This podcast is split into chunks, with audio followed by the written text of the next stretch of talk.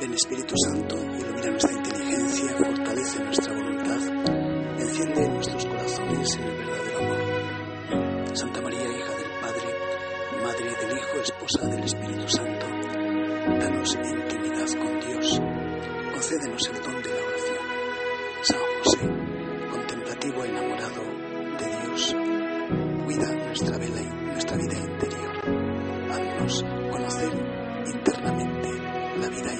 Sagrada Familia.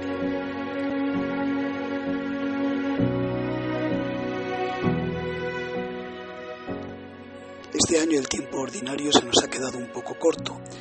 Parece que nos hemos metido ya en la vida pública de Jesús y se nos escapan detalles. Yo es verdad que tengo que caminar hacia la vida pública de Jesús y volver a centrar mi alma ahí, pero tengo como cierta nostalgia de la vida de Nazaret. De, modo, de algún modo también el tiempo ordinario pues tiene mucho de vida, de vida ordinaria y de vida de Nazaret, de Jesús, José y María.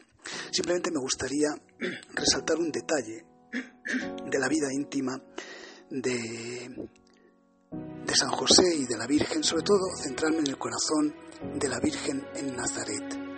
Habitualmente nos ponemos en la vida de Nazaret, en Jesús, cómo obedecía a sus padres, cómo, hacía, cómo eh, ofrecía toda su vida y cómo se santificaba y daba gloria al Padre y salvaba al mundo, simplemente siendo carpintero, simplemente siendo un buen hijo, simplemente siendo un buen ciudadano de Nazaret. Pero a mí me gusta antes ver un poco el mundo interior, eh, contemplar. San Ignacio, cuando hace sus contemplaciones del nacimiento, quiere que nos metamos en las contemplaciones como si fuéramos ahí de la casa, como si estuviéramos, como si presente me hallase, como si fuera de su pueblo, como si conociera a sus padres, su casa, cómo mide, cómo es, cómo es de grande, qué, qué, adornos tiene, qué muebles tiene, cómo respira, cuál es el ambiente. Entonces, en este sentido, a mí me gusta resaltar un detalle de la Inmaculada, de la Virgen y San José. Yo creo que no es nada fácil vivir con una mujer perfecta. Por muy santo y por muy justo que fuera José, él no era inmaculado.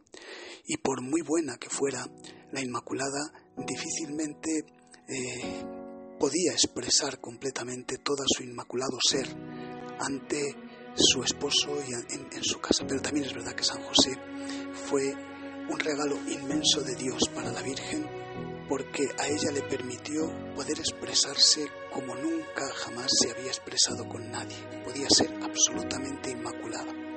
Por tanto, podía pensar inmaculadamente, sentir inmaculadamente, tomar decisiones y soñar inmaculadamente, obrar inmaculadamente. Y eso a José y a ella le supondrían una ascesis increíble.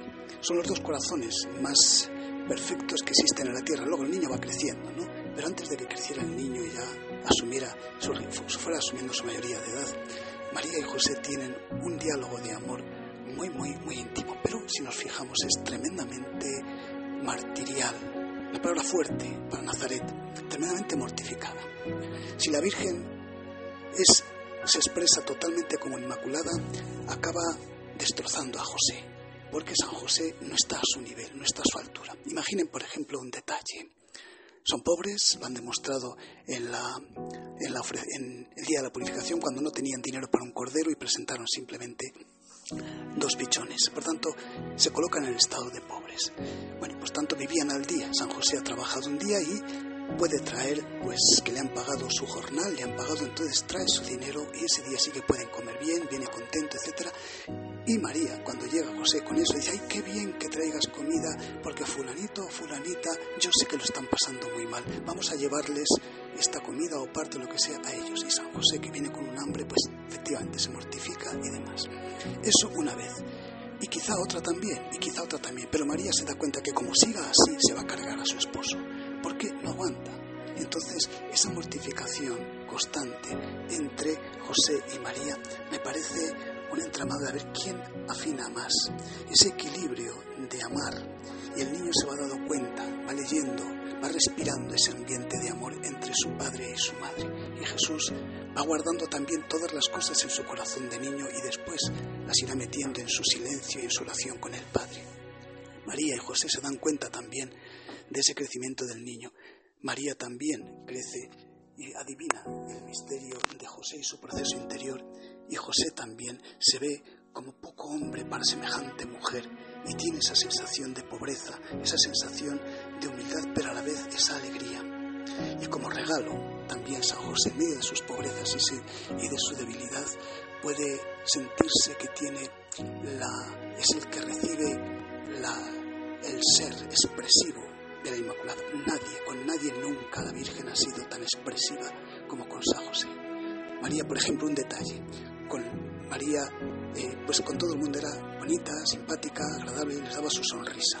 Pero lo que es la carcajada, o sea, el expresarse, el decirse, eso solo se lo ha dado a San José y a Jesús. Son detalles donde San José, detalles de esto de poder venir, poder ver la carcajada de María. Si por ejemplo cuando vemos carcajearse o reírse así carcajadas un bebé, crea un ambiente de alegría tremendo, que sería la Virgen riéndose así, con todo su ser inmaculado completamente. Pues esas primicias se las llevó San José. A mí me encanta estas cosas que son así muy de devoción, no son bíblicas, no son, no son teología alta, pero son de esos detalles que nos hacen respirar el mismo aire y la misma vida de Nazaret y ahí vivir en lo profundo para luego ir sacando de ahí y expresarlo en nuestras